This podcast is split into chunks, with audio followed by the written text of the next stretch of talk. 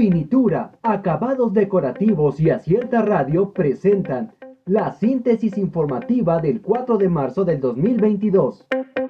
México solo aplicará sanciones a Rusia si son multilaterales dictadas por la ONU, señala Ebrard. El canciller Marcelo Ebrard dejó en claro que México, a lo largo de su historia, nunca ha aplicado sanciones unilaterales contra cualquier país, esto con respecto a imponer castigos a Rusia tras la invasión militar a Ucrania. Llama Semidipo a mejorar la visión de desarrollo en Oaxaca. El Centro Multidisciplinario de Investigación y Difusión de Profesionistas de Oaxaca hizo un llamado a una participación constante e integral de quienes conforman dicho gremio, para así mejorar la visión de desarrollo en el Estado. Esto luego de la toma de protesta de su nueva coordinación general para el periodo 2022-2024 autoridades de Amatlán destituidas por mal manejo de recursos.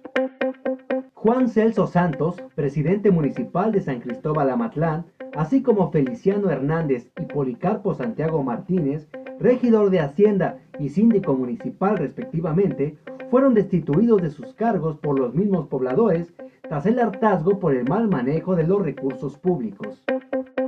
Localizan putrefacto a joven desaparecido en Pinotepa.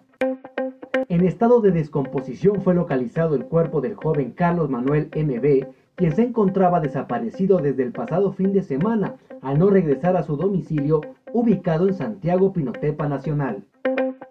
Aeropuerto de Puerto Escondido con alma mexicana. Avanzan las obras para la remodelación del aeropuerto de Puerto Escondido, lo que permitirá un mejor flujo de aviación para los visitantes de este importante punto turístico ubicado en la zona costera de Oaxaca. Mexicanos evacuados de Ucrania llegan a territorio nacional.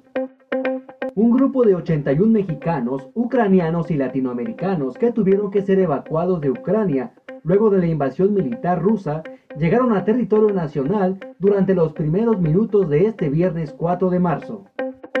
AMLO confirmó que México no enviará armas a Ucrania.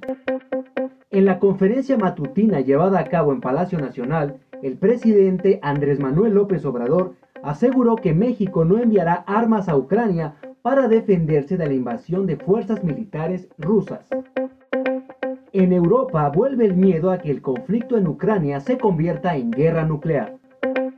El miedo a que la invasión de Ucrania se convierta en una guerra nuclear por el uso de este tipo de armas, o bien por un accidente causado por ataques militares como el sufrido en la central de Zaporilla, ha vuelto a recorrer este viernes el viejo continente, mientras Rusia intensifica su ofensiva y más de 1.2 millones de personas han salido del país.